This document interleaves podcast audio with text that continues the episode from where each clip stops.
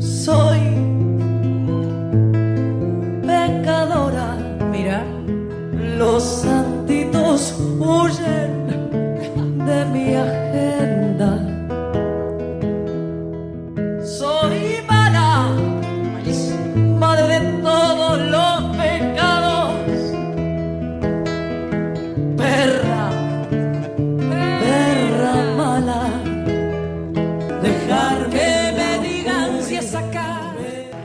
partir de este momento, Ivana Silva, y Estela Fraquelli, seremos pecadoras de alma. Porque no doy, no damos marcha atrás.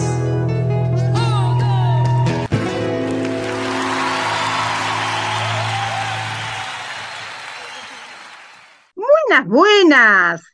Buenas, buenas, querida audiencia de Pecadoras de Alma, en esta nueva edición de nuestro programa que sale, como ustedes saben, los viernes a las 19 horas por Radio Palabras del Alma, Radio Comunitaria Pilarense, y los jueves repite FM Tincunaco 107.3, Radio Comunitaria también, pero de José Cepaz. Y que este año está cumpliendo 25 años la Tinku, así que bueno, estamos muy, muy contentas y muy agradecidas de que eh, pasen nuestro programa por esa radio. Y si no, por esas casualidades, nuestra audiencia no nos puede escuchar ni en Radio Palabras del Alma, ni en FM Tincunaco, ¿qué puede hacer Estela? Ay, en ese caso, mira, justo te entretuviste, estabas trabajando, uy, me reolvidé. Y bueno, entonces después podés escucharlo en tu name o en Spotify. Ahí está el podcast, lo dejamos ahí, ustedes pueden escucharlo cuando quieran. Sí, viste que nuestros programas son para escuchar por ahí un par de veces, porque por ahí como tienen mucho contenido, se te escapa algo, justo tuviste que contestar un WhatsApp y te distrajiste, ¿Eh? o te tocan el timbre, o lo que sea. Eh, bueno, podés escucharlos en Spotify y en, como nos dijo el otro día la, la teacher, la profe de inglés, era tuning. Ah, es verdad, es verdad. Se, se escribe TuneIn TuneIn, pero se pronuncia tuning. Ahí está. Bien. Para que vean que nosotras pronunciamos también. Eso, eso, eso. Y feliz cumple a la Tinku, 25 años, qué bárbaro. Genial, Sí. o sea que hay fiesta. Todo el año de festejo estuvo la Tinku y sigue estando, va a seguir estando. Bien. Hoy les traje la música de las canciones, la música, la voz, el ritmo de Flor Amargo. Y en un ratito les voy a contar quién es. Pero además vamos a hablar de eh, alimentos que son, digamos, como imprescindibles, porque son, además de ser muy necesarios para, para nuestra alimentación, nos ayudan a eh, mantener una calidad de vida eh, superior. ¿Y vos de qué nos vas a hablar, Estelita? Voy a hablarles un poco del medio ambiente, de este cambio climático o del el mal uso del agua dulce. Vamos a ver qué pasa en el canal de Panamá, qué pasa con el agua, qué pasa con la población. Y después les voy a hablar de eh, un ex represor que se había eh, huido para Italia y Italia lo encontró y lo devolvió. Dijo, mire, hagan lo que quieran con él, aquí lo tiene y lo mandó con un sobrecito. Y de eso les vamos a hablar hoy en el programa.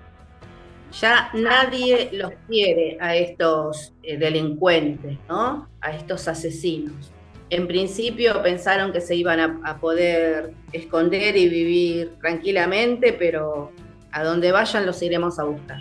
Exactamente. Bien. Bueno, eh, les decía que hoy traemos a la artista mexicana Flor Amargo. En realidad no es la artista, sino es le artiste, porque en 2022 eh, se declaró como trans no binaria es decir, que es una persona que no se identifica con el género socialmente asignado a su sexo de nacimiento. Estas son las personas no binarias. Ya lo hemos explicado en otros programas, pero no está mal repetirlo para que mm, vayamos como tomando también eh, conciencia y haciéndonos carne de estos conceptos que son más novedosos, ¿no? Eh, sobre todo para nosotros que nos hemos criado en el, en el mero patriarcado.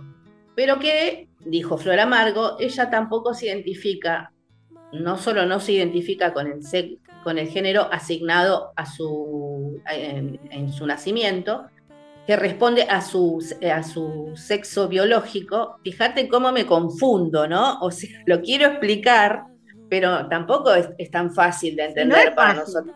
Y no es no, eh, podemos entender las decisiones y respetar las decisiones de cada persona. Eso, de eso no, no, cabe ninguna duda. Hay como una voluntad interna en este programa y en nuestras personas individuales, en lo que somos como personas individuales, de, de respetar las decisiones de cada uno. Pero no es fácil explicar y entender algo que si, 50 años te estuvieron machacando en la cabeza que es diferente. y sí. Eh, tampoco se identifica con el otro sexo que se le asigna a las personas, o sea, no se identifica ni como varón ni como, ni como mujer, eh, ni con ningún sexo en particular. Por eso se reconoce como no binaria. Eh, pero además ella es trans. Ella es trans. La reacción que provocó en algunos usuarios de redes sociales incluso en algunos famosos mexicanos que todavía son muy patriarcales. Eh, fue bastante violenta desde lo verbal, tuvo que, escuchar o que leer cosas muy desagradables, porque viste que esta gente se pone como muy pesada, muy violenta, no, no, mide lo que dice, como no entiende lo que le pasa al otro, lo único que le sale es insultar. Y bueno, fue bastante desagradable. Su nombre de nacimiento es Emma Maite Carballo Hernández. Se la conoce como Flor Amargo. Busqué por qué se llama Flor Amargo y no lo pude encontrar. Eh, pero voy a seguir buscando. Cuando lo encuentre les cuento. Es una, bueno, una persona que se dedica al canto y a la composición. Es arreglista, pianista, multiinstrumentista. Da conciertos, pero eh, su lugar de trabajo, sus conciertos, son las calles de su ciudad natal, es decir, México DF. Ella toca en el subte, en lugares públicos, y hace de su propuesta musical lo que ella misma denomina como cathartic pop o pop catártico. Porque ella va y toca así, ¿viste? La, la, la, saca sus instrumentos en el medio de la calle. Y así fue conocida, o sea, em, empezó tocando en la calle. Y a partir de la calle pasó a las redes sociales, porque la gente la iba filmando y la iba subiendo. Y así es como se hizo conocida y es muy popular en México y en varios países de eh, América Latina. Eh, ella comenzó a estudiar música a los 12 años, donde componía canciones, muy joven. Estudió en el Conservatorio Nacional de Música de México y después se fue a hacer estudios musicales a Italia. Eh, hace unos meses declaró que había tenido muchos problemas con el alcohol y las drogas y que, bueno, pudo hacer eh, una desintoxicación y una rehabilitación y que, bueno, estuvo contando cómo fueron esos años de su vida, que más allá de quedarse con, el chisme, con el, ay, mira, o, señalarla, ¿no? Esto sirve para que otros, ella fue adicta cuando eh, empezó con sus adicciones cuando era adolescente. Digo que sirve para que otros adolescentes que pueden estar en esta situación sepan que se puede salir, se puede tener una vida no digo, no sé si normal o exitoso o lo que sea, pero es una vida común eh, a pesar de la adicción. Y que lo que hay que hacer es buscar la ayuda y desintoxicar. Son muy lindas las canciones, tienen mucho ritmo, por eso me gusta esto de que sea catártico, ¿no? ella sale, toca por ahí toca el, órgano eléctrico, lo deja funcionando y, sale a cantar nomás, ¿no? Y, después agarra la guitarra y sobre, sobre el órgano que está tocando toca con guitarra o toca algún tipo de flauta. Así que son canciones muy lindas las que, las que canta Flora Mar. Bueno, y quiero traer también a colación de, Flor Amargo a Grisel, Grisel Petruccelli, que nos ha visitado em, en, este programa. Ella es música, es muy joven, es bandoneonista. Quizás nuestra audiencia recuerde estos programas en los que estuvimos pasando la música de Grisel y que también entrevistamos. Ella formó parte de diferentes agrupaciones musicales, fue solista, es compositora también, eh, letrista. Y últimamente eh, había incursionado con una compañera en el dúo Dama Manchada. Y tocaban también en la calle, eran artistas callejeras. Tocaban en, el tren, tocaban en, en, la vereda, en diferentes lugares, eh, sobre todo últimamente estaban tocando en San Telmo, ahí por la calle Defensa, los domingos, iban con, su, con sus instrumentos y tocaban, y muy exitosas porque eh, muy jóvenes, no hay muchas mujeres bandoneonistas y Grisel toca muy bien, toca no solo tango, sino varios géneros musicales. Y resulta que el domingo habrán visto quizás en las, en las redes, nosotros lo subimos a nuestro a nuestro Instagram, pero si no lo vieron, búsquenlo. El domingo, la policía de la ciudad, junto con la policía federal, mucha policía para sacar de la calle a dos nenas, porque son chicas de veintipico de años, muy jovencitas, plaquitas, chiquitas, ellas. Primero las querían sacar a ellas, si no hubiera estado el público que las sigue, las hubieran sacado, porque era un desnivel de fuerzas importantísimo. Y fue una situación muy violenta, muy agresivos estuvieron con ellas. Como no pudieron con ellas porque el público las defendía, les querían robar los instrumentos y llevárselos, secuestrárselos. La verdad es que fue una situación terriblemente desagradable. Nosotras hablamos con, con Grisel, eh, nos dijo que todavía están muy afectadas por esto que les pasó. Imagínate la situación tan violenta. Así que le mandamos toda nuestra solidaridad. Pronto esperamos poder hablar con ellas y sacarlas al aire, ¿no? Bueno, y en honor a Grisel y en honor a, Flor Amargo, vamos a escuchar justamente de Flor Amargo, artista callejero.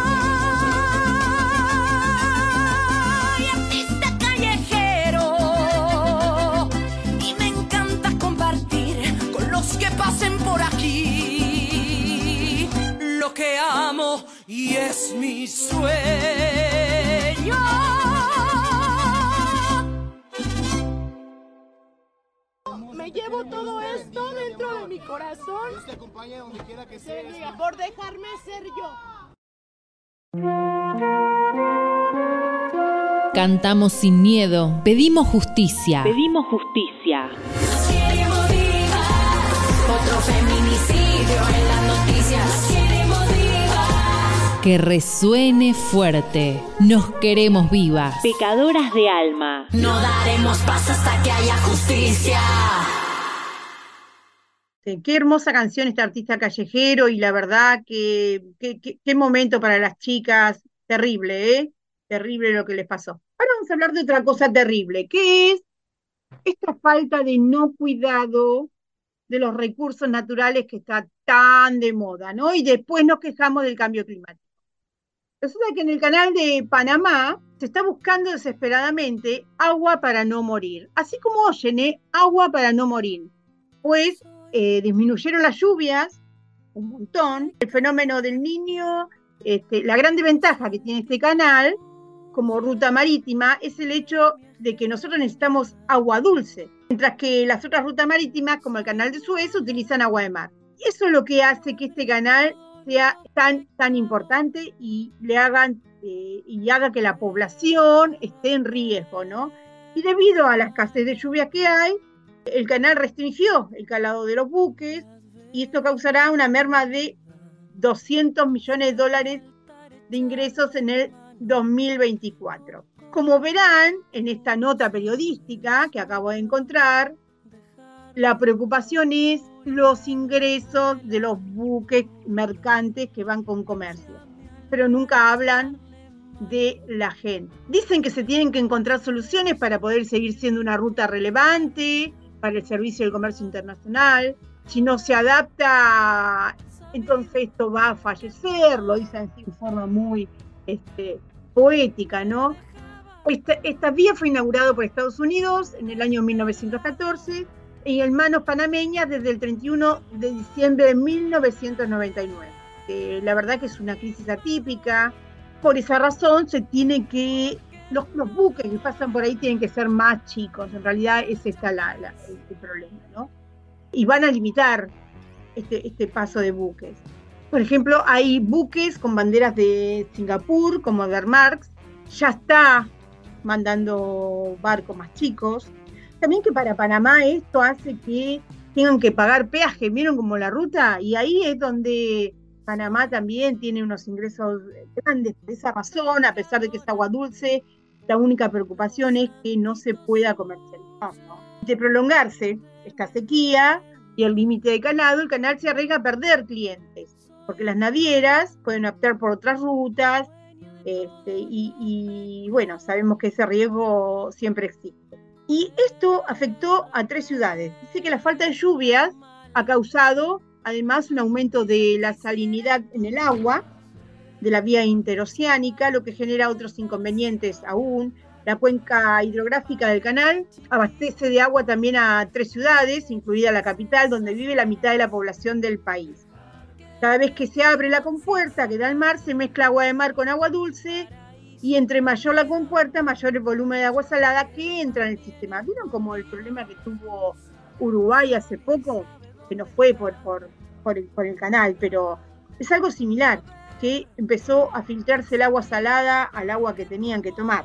En las esclusas, los buques son elevados eh, a 26 metros sobre el nivel del mar para cruzar el istmo y luego son bajados a, otro océano. Y el agua sí entra y sale de las enormes tinas por gravedad. Y a pesar de la escasez de agua dulce, está descartada la opción de que el canal emplee agua de mar, pues tendrían que hacer grandes excavaciones. Y fíjense, acá siempre se prioriza el dinero y el capital. No lo hacen porque les va a salir mucho dinero. No piensan en el agua dulce de esas tres ciudades que están comprometidas con, ese canal y con, el abastecimiento de esa agua dulce, ¿no? Dice que el canal de Suez era mucho más plano y era arena, y en el caso de, del canal de Panamá es roca y hay una cordillera no muy alta, pero hay una cordillera y eso representa el rey. Y en 1881 comenzó un primer intento de abrir un canal a nivel del mar en Panamá por un constructor francés, que es el mismo constructor del canal de Suez, y la obra quedó paralizada por problemas técnicos, financieros, enfermedades tropicales que mataron a miles de obreros. Luego de un cuarto siglo, Estados Unidos retomó esa construcción y luego tardó 10 años en terminarla. No, pero yo lo, lo quería traer a colación porque si bien lo importante es que el agua dulce en el mundo se está acabando, cuando vemos la, preocupación ¿no? de, Panamá, la preocupación de este medio de comunicación que informó esto es que van a tener que pasar buques más chicos y se va a perder dinero. Es increíble cómo siempre se sigue primando el capital, siempre se sigue primando el uso de recursos para que tres o cuatro se llenen de dinero y para que se comercialiste, abriendo otros canales, porque se podrían hacer por agua de mar, ¿no? Eh, en realidad lo quería traer a colación porque es algo que está muy, ahora está eh, eh, muy hablado, está muy discursivo y porque tenemos a muchos que dicen que es mentira, pero en realidad lo que están haciendo es que nos quedemos sin agua dulce y ya lo tuvimos muy cerquita acá, en América, lo tuvimos en Uruguay creo que tendríamos que empezar a pensarlo y empezar a ver dónde está la importancia. No que los buques no puedan pasar por ese canal y Panamá entonces tenga menos ingresos. O les cobra más peaje porque están en riesgo, porque en realidad lo que hacen. Les cobran más peaje para que pasen menos. Entonces, bueno, eh, creo que es hora de que tengamos que cambiar la cabeza si queremos seguir tomando agua, ¿no? Sí, como la conocemos. Es un problema que tiene Europa hace muchos, hace muchos años, esto que se les está acabando el agua. Hace varias décadas que Europa ya sabe que el agua se, va a acabar y que a ellos les escasea el agua potable, el agua dulce. De hecho, hay eh, eh, estudios para potabilizar el agua y hacer, sí, para potabilizarla, hacerla consumible, el agua de mar, que es salada y no se puede, no se puede tomar. Pero eh, ha, habido algunos intentos que salieron bien, pero lo tienen que perfeccionar y qué sé yo. Pero de todos modos el agua de mar también está muy contaminada porque como todo, todo lo arruinan, porque está llena de petróleo, porque no, no nos olvidemos que Francia hace, hace unos años eh, hacía las, las, pruebas nucleares bajo el mar, bueno, y, por, un montón de cosas que, que están pasando, bueno, también el agua de mar deja de ser tan, también una, una opción, ¿no? O sea, rompen todo, arruinan todo, queman, ensucian, matan y siguen de largo y, no paran, no paran. O sea, esto tiene que, parar en algún momento. Tenemos que hacer algo para que paren, ¿viste? Porque no podemos seguir nosotros haciéndonos cargo de. Eh, yo me siento culpable porque eh, uso una bolsita de supermercado. No, si no pasa la contaminación porque yo uso una bolsita de supermercado, que trato de no usarla, está bien, que tratamos de, evitar el plástico y tratamos de, consumir menos, qué sé yo, pero hay que buscar otras maneras en las que, bueno, los que tanto tienen dejen de ocuparse de, seguir eh, recaudando y se ¿Eh? empiecen a ocupar del futuro de la humanidad. Eh, eso, es, eso es lo importante. El futuro de la humanidad. Exactamente, es, es verdad. Bueno, este bloque lo, hicimos para reflexión. Reflexionemos, reflexionemos y apuntemos a quien tenemos que apuntar cuando tenemos que echar la culpa, ¿no? Tal cual. Que son los grandes conglomerados y los y aquellos países que gobernados por gente que le importa muy poco el futuro de la humanidad, como decís vos, Iván. Bueno, y vamos a terminar este bloque con otra canción de Flor Amargo que tiene que ver un poco con lo que estuvimos hablando, ¿no? Aunque sea de manera indirecta. Ella va a cantar ahora Tiempo, que es una canción que nos habla de cuáles son las cosas importantes de la vida y en qué nos tenemos que, que concentrar para que nuestra vida sea plena.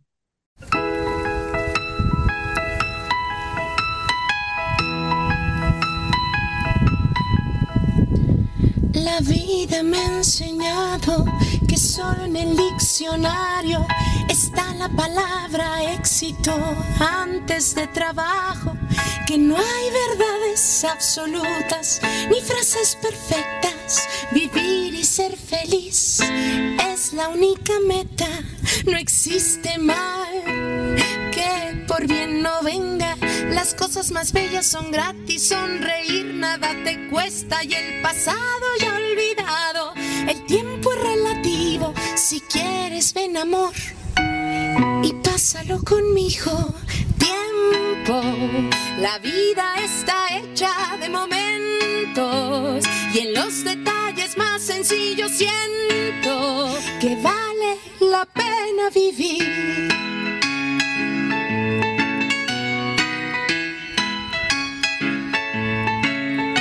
Viviré sin preocuparme del día de mañana.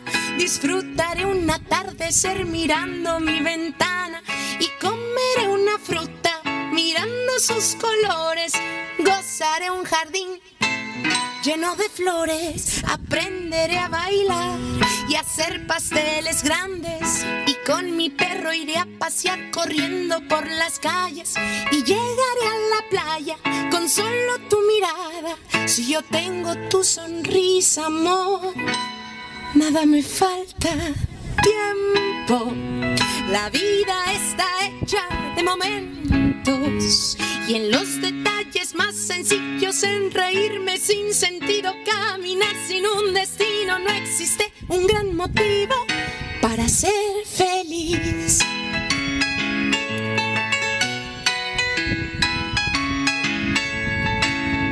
Enfrentaré la vida y como venga y aceptaré mi cuerpo como parte de mi esencia y formaré en las nubes helados de cereza. Visitaré ciudades mirando las estrellas. Tiempo, la vida está hecha de momentos y en los detalles más sencillos siento que vale la pena vivir que vale la pena vivir, que vale la pena vivir.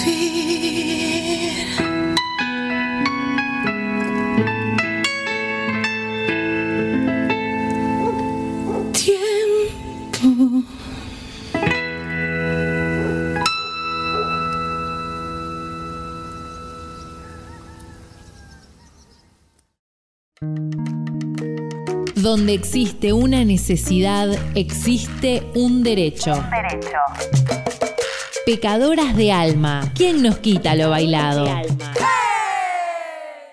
En estos días se está por llevar a cabo el Mundial del Alfajor acá en Buenos Aires, en la rural más precisamente. Y bueno, sabemos que el alfajor es una, una pastelería, una, una golosina típica de nuestro país. Eh, hay otros países donde se hace, por supuesto, pero en ningún lugar como acá. Es decir, me- cuando yo estoy por ir a visitar a mi hijo, le digo, ¿qué te llevo? Alfajores, mamá, dulce de Ah, leche, mamá. Sí, claro, sí, es verdad, es verdad. Y es que allá venden, donde él vive, venden alfajores pero, y dulce de leche, pero no es lo mismo, no es lo mismo. Así que acá tenemos, eh, tenemos además los mejores alfajores del mundo, eh, los mundiales de, alfajor, las competencias, y, y los usuarios, lo- los consumidores, eh, saben que los mejores alfajores se hacen acá en nuestro país. Así que estamos cerca del Mundial del Alfajor, mm, busquen la información y, vayan, vayan a disfrutarlo eh, en familia. Bueno, eh, y hablando de alimentos, sabemos que el, al- el alfajor no es un alimento de lo más sano ni nada, pero es rico. Es rico, es delicioso, así que eh, comamos alfajores. Pero hay alimentos que sí nos hacen bien para el cerebro y de eso eh, les vamos a hablar ahora. Bueno, eh, como les decía al principio, existe una relación entre el cerebro y el intestino, por las células del embrión. O sea, el embrión al ser formado tiene unas células que forman el intestino y que son las mismas que van a formar el cerebro. Eh, se pueden hacer muchos comentarios livianos al respecto. No los vamos a hacer en este programa, que ustedes saben que es un programa muy serio. Pero ustedes piénsenlos y ríanse solos. Decíamos que el cerebro y el intestino por eso permanecen conectados a medida que el ser humano se desarrolla. Y es por eso que la salud mental y la dieta están en cierta forma relacionadas. Y esto trae importantes consecuencias para el organismo. Si la dieta no es saludable, el intestino se inflama eh, y esa, las consecuencias, además de ser físicas en el intestino, pueden ser físicas en el cerebro o físicas incluso hasta el estado psíquico de la persona y, anímico. ¿no? ¿Qué alimentos son los que eh, nos pueden hacer bien al cuerpo, al intestino y a la mente, al cerebro. Alimento número uno, las especias. Sí, hay unas especias que son... Mm, yo las consumo hasta en el desayuno, te digo. Sí, sí, sí, yo también, exactamente. Como la cúrcuma, supongo que ahora las nombrarás. Tal cual, esa misma, de esa misma quería hablar. Es una especie que en, nuestra región tiene como, eh, no tiene mala prensa, no es como un condimento así considerado que no, no sirve para nada y sin embargo aporta importantísimos nutrientes al organismo. Tiene efectos muy beneficiosos en la reducción de la ansiedad. Fíjate. La curcumina, que es el ingrediente activo de la cúrcuma, disminuye la ansiedad porque cambia la química cerebral y protege el hipocampo. No se consume sola, o sea, si vos le vas a poner a lo que sea, en general se usa ponerle en, comidas de olla, tipo un guiso, una sopa, ¿no? Si le vas a poner una o dos cucharadas de cúrcuma, eh, o al arroz, por ejemplo, le tenés que poner una pizquita de pimienta negra también para que se active la curcumina muy beneficiosa. También te puedes hacer unos panquequitos o le podés poner a, las masas que hagas, eh, si haces unos bollitos o algo, les pones un poquito de cúrcuma y una pizquita de, pimienta negra y esto es muy beneficioso para la salud. Otros alimentos son los fermentados, ¿sí? que se elaboran combinando eh, diferentes alimentos con microorganismos como levaduras y bacterias. Por ejemplo, el más conocido es el yogur. Pero también está el chucrut. Últimamente se, se, hizo más conocido el kimchi y la kombucha. Incluso algunos gastroenterólogos recomiendan en ayunas medio vaso de agua, la canilla, agua común, y una cucharadita de vinagre de manzana. Lo mezclas y te lo tomas y parece que este, este, fermento ayuda mucho a que el intestino funcione mejor, ¿sí? Eh, las funciones del intestino mejoran, disminuye la ansiedad y según estudios pueden proteger al cerebro mejorando la memoria y disminuyendo la velocidad del deterioro cognitivo. Eh, un yogur o un vasito de, o un poco de kombucha o un, o un vasito de agua con vinagre de manzana, con una cucharadita de, de vinagre de manzana, es muy sano para el organismo. Otro alimento buenísimo son las nueces. Tiene efectos antiinflamatorios y antioxidantes porque está rica, es rica en ácidos grasos omega 3, que es antioxidante. Eh, las nueces son eh, muy prometedoras para mejorar el pensamiento y la memoria. O sea que ayudan a evitar el envejecimiento prematuro.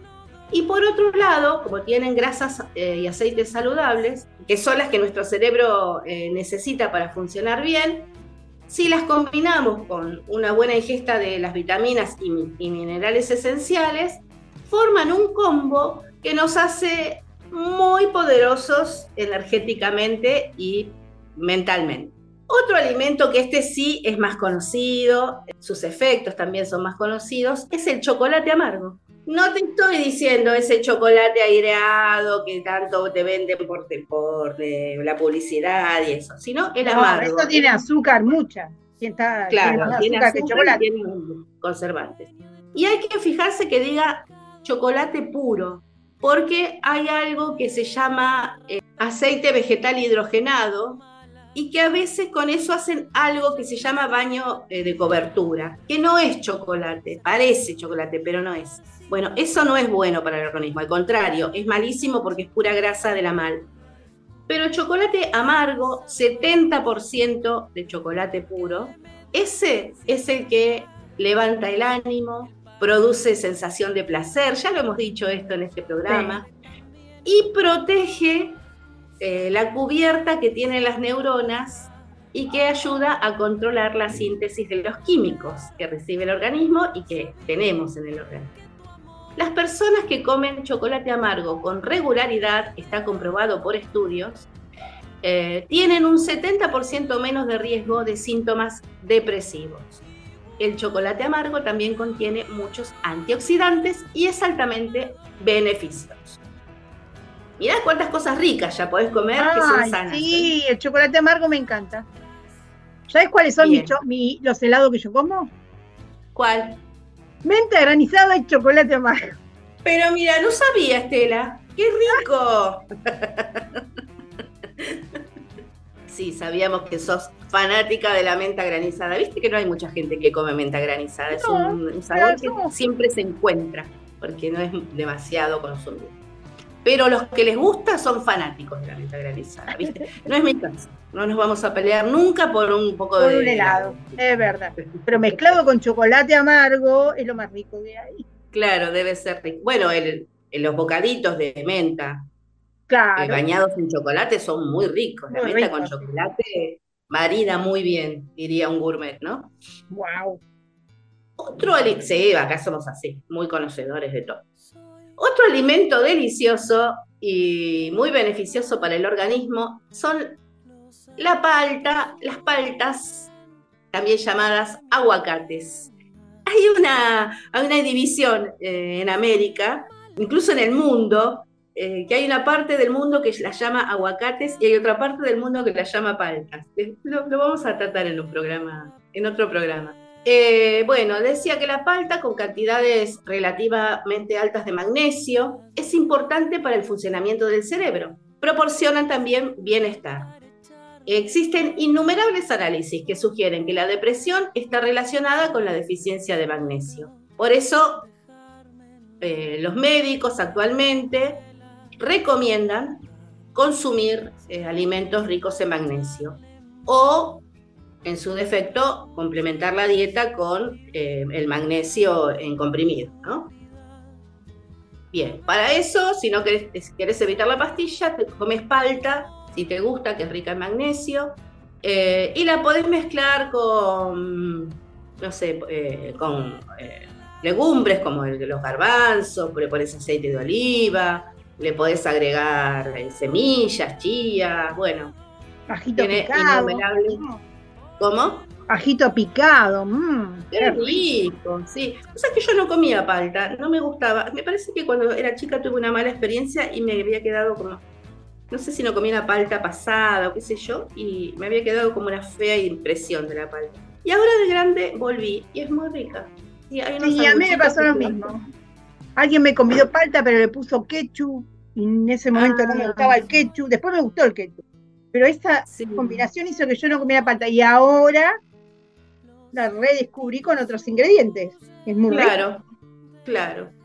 Hay unos sanguchitos que te puedes hacer con atún y palta y alguna hojita verde, que justamente las hojas verdes, las verduras de hojas verdes, son otro de los alimentos recomendados para el bienestar del organismo y del cerebro.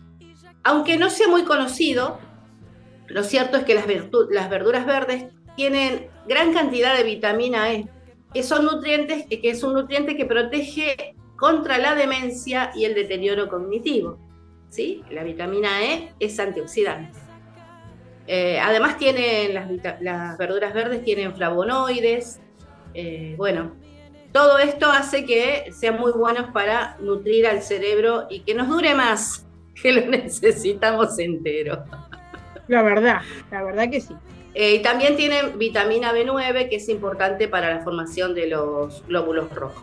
Un alimento que es muy importante y que lo estamos viendo ahora en esta época son las legumbres, que tienen cantidad de beneficios cuando las incorporamos a nuestra alimentación cotidiana. Hay muchas legumbres, hay muchas formas de prepararlas y la mayoría son fuente de proteína, fibra, hierro, vitaminas, minerales, antioxidantes. Así que les recomiendo eh, enfáticamente que investiguen sobre eh, las legumbres, cuáles son, cómo se consumen, cómo hacer ricos platos con legumbres y, van a ver cuántos beneficios trae eso para nuestro organismo. Eh, el tema es también cómo, uno las, cocina, las combina y, y, eso. Y para ilustrar este, este bloque en el que hemos hablado de alimentos, ¿qué tema vamos a escuchar, Estela? Vamos a escuchar la cumbia del aguacate, o la palta, o como le quieran decir. Ahora sí, ya llegó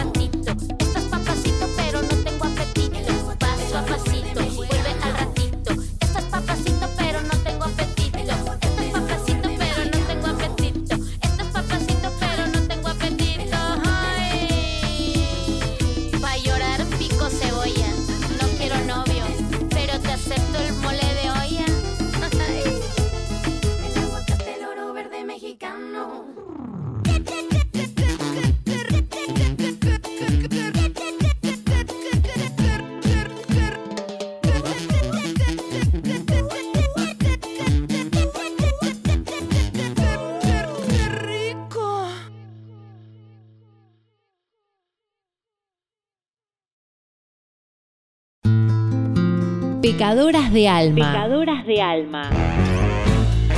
Porque, ¿quién nos quita lo bailado? Estamos acá en este cuarto bloque que se nos fue rapidísimo hoy. Vamos a hablarles de, como dijo Iván al principio, a donde vayan los iremos a buscar. Hace muy poco comenzó el juicio al militar retirado Alberto Jaime, que lo conocían como la bestia. Escuchen bien el nombre, ¿no? La bestia. El Tribunal Oral Federal de Santa Fe comenzó a juzgar al militar retirado Alberto Jaime por el asesinato de la militante Yolanda Ponti. Esto fue en el año 1976, cuando Yolanda tenía 18 años y militaba en la Juventud Universitaria Peronista. Ella viajaba en colectivo por el centro de la ciudad, eh, de la ciudad capital de la provincia, cuando una patota del destacamento de inteligencia 122 del ejército, que estaba comandada por Jaime, le disparó a quemarropa. Jaime, cuya intervención en el crimen quedó plasmada en registros oficiales, estuvo prófugo durante cuatro años hasta que fue detenido en el año 2019. Durante alrededor de cinco jornadas, un mes y medio aproximadamente, los jueces José Escobarcelo y Luciano Lauría y la jueza Elena Dilario comenzó a revisar el crimen de Ponti, un caso que fue utilizado como prueba en juicios de lesa humanidad que anteriormente se habían llevado a cabo en, esa jurisdicción, pero que hasta el momento no contaba con responsables atribuidos. Hamner es el primer acusado de su muerte. Entonces enfrenta cargos por homicidio doblemente calificado. Y será el único, pues el resto de los militares y policías civiles que integraron la patota que la asesinó ya fallecieron. Y porque tardamos tanto que obviamente todos ya fallecieron o están muy viejos. Y lo que sucedió es que a mediados de la década de los 70, Ponti residía, militaba y estudiaba en, en la capital de Santa Fe, tras haberse mudado desde Rafaela, donde había nacido, en el año 1958. Y esa patota del destacamento de inteligencia 122, como ya, como ya dije, eh, la estaba buscando por ser referente de la juventud universitaria peronista, la marcó, la siguió y la interceptó eh, la tarde del 1 de diciembre de 1976, en pleno centro de la ciudad, cuando abordaba un colectivo. Y bueno, esto quedó eh, registrado, como dije antes, porque además de asesinar a Ponti, al conductor del transporte y a otro pasajero, la balacera también mató al represor Oscar Alberto Cabezas. Este registro se convirtió en la prueba principal de esta investigación preliminar del caso y del juicio, ya que eh, alberga testimonios de todo el personal que intervino en la patota. Esto es una nota que está en página 12 y esto lo señaló Nicolás Saco, que es el secretario de la Unidad de Derechos Humanos de la Fiscalía de Santa Fe y que está interviniendo en este debate. Eh, a partir de aquel sumario se pudo identificar a los siete integrantes del grupo de tareas, según detalló en su momento eh, un periodista del, del, diario Página 12, Juan Carlos Tizani, y aportó los nombres del suboficial Nicolás Correa, que le decían el tío, el teniente Julio César Domínguez, que le decían Potín, el sargento Elodoro Jorge Huaque, que le decían Lolo, eh, Cabezas y un oficial de la Policía Santafesina, estaba adscripto a la inteligencia militar, Héctor Romeo Colombini, al que le decían Pollo. Todos ellos testimoniaron en el documento además del propio Jaime, ¿no? Por cierto, quien estaba a cargo del operativo y según las declaraciones fue quien disparó contra Ponti. La patota se completó con un agente civil de inteligencia al que Jaime en su momento no identificó. La instrucción fue demasiado larga y garantizó la impunidad de los integrantes del operativo, pues tres de esos represores fallecieron impunes. Esto apuntó la abogada de la regional eh, Santa Fecina de Hijos, Lucía Tejera, que participa como creyente en el debate. El tío, Lolo y Potín no llegaron a ser siquiera procesados. Y Jaime fue recién detenido en el año 2019 tras permanecer cuatro años prófugo. Cuando finalmente fue indagado, se negó a declarar, aunque aportó la causa que en sus años de militar lo conocían como amorfo o bestia, debido, según él, a su contextura física. Sobre el material hallado ¿no? en, este, en este sumario, queda mm, detallado que del vehículo que venía persiguiendo al colectivo, se bajó Jaime, cuyo poder sobre el resto de los integrantes de la patota fue total, según la investigación, y disparó. Dos represores se bajaron de un Dodge a otro auto y dicen que a Jolie la hieren de bala en el abdomen primero y luego la rematan de un tiro en la cabeza lo cual demuestra que el objetivo de la patota no era detenerla, sino llevar a cabo este plan sistemático de aniquilación del oponente, porque era un oponente político. Y que desplegó la dictadura a lo largo y ancho del país desde mediados de los 70 hasta entrados los 80. Eso puntualiza la abogada de hijos. ¿no? En caso de Ponte, eh, de Ponti, perdón, se investigó en conjunto con otros delitos de lesa humanidad que fueron cometidos por el mismo destacamento. Se dice que esto no fue un hecho aislado y que el operativo era asesinar a Ponti. ¿no? Bueno, y además de, de, de la bestia, tenemos a un sacerdote que había sido eh, investigado por crímenes durante la dictadura. Este se había escapado a Italia y el ministro italiano de Justicia firmó una orden de extradición eh, de este sacerdote para ser juzgado en Argentina en, en, una de las causas de crímenes de lesa humanidad durante la misma dictadura y mm, el abogado Arturo Salerni, que representa a las víctimas italianas, confirmó que la orden de extradición de Franco Reverberi, de 85 años, fue firmada eh, hace un tiempito por el ministro de Justicia, Carlos Nordio. ¿no? Y acá, cuando decimos que la dictadura fue eclesiástica nomás, acá queda, queda refrendado lo que venimos diciendo, ¿no? Las marchas, lo que vienen diciendo las madres y las abuelas porque Reverberi era un ex capellán militar de Mendoza, que era buscada por la justicia argentina desde el año 2012 y que luego de haber huido de Argentina a Italia y de instalarse cerca del Parma, eh, Interpol también había emitido una orden de arresto contra él, y luego de dos sucesivos rechazos, el Tribunal de Apelaciones de Boloña hizo lugar en julio pasado al pedido de Argentina y determinar su responsabilidad en una causa que investiga secuestros y torturas contra 10 personas y un homicidio. El gobierno italiano comunicó al Estado argentino que inició el proceso para su traslado y puesta a disposición de la justicia argentina. Y él lo que usaba era Biblia y tortura. ¿no? Reverberi es investigado por hechos cometidos en el año 1976 en el centro clandestino de detención conocido como La Departamental, el que funcionó en la sede de los tribunales de San Rafael, en la provincia de Mendoza, según consta en la misma causa, y allí se torturó a prisioneros políticos, sesiones en las que existía el sacerdote, a veces vestido con sotanas, otra con vestimenta de fajina militar, munido de una Biblia y armado, según relataron sobrevivientes del tribunal. El sacerdote huyó a Italia en el año 2011, cuando se inició el juicio en Mendoza, en el que la fiscalía había solicitado que se lo citara indagatoria para determinar su responsabilidad. Respondió de Italia que por problemas de salud eh, estaba impedido de cumplir con los requerimientos y, posteriormente eh, pericias médicas rebatieron los argumentos.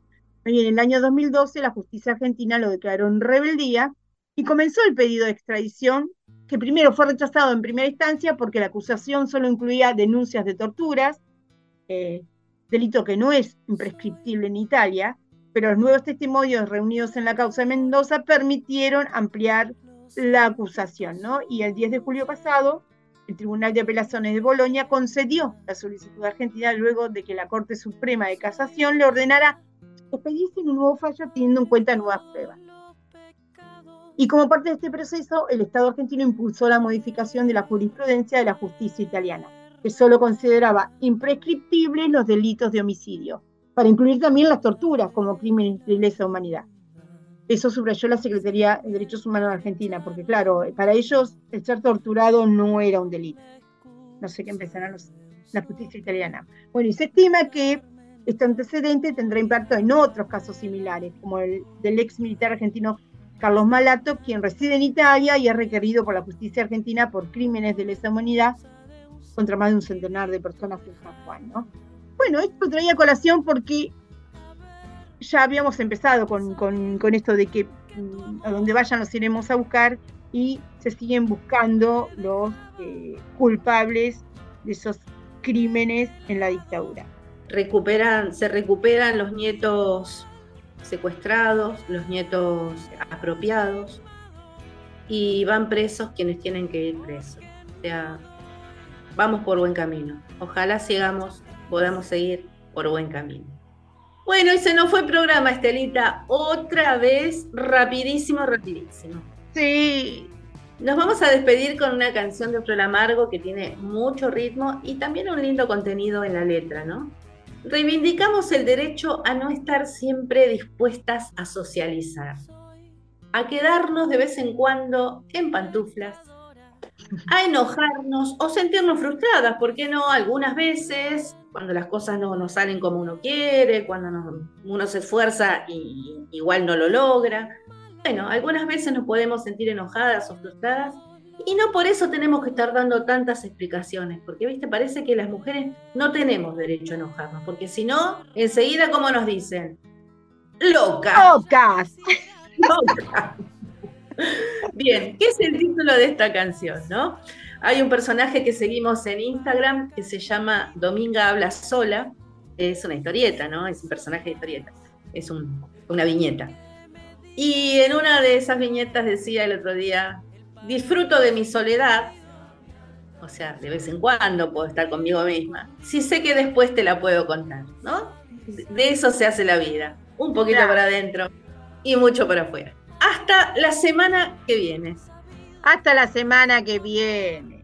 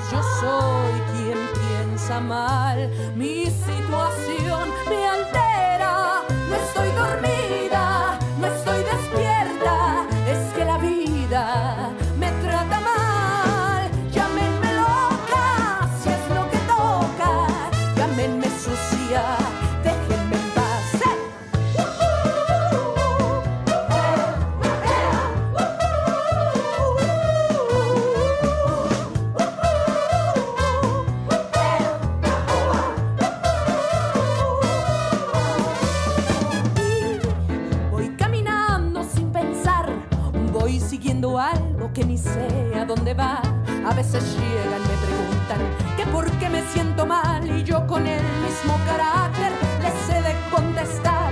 No sé, tal vez yo soy quien piensa mal. Mi situación me altera. No estoy dormida,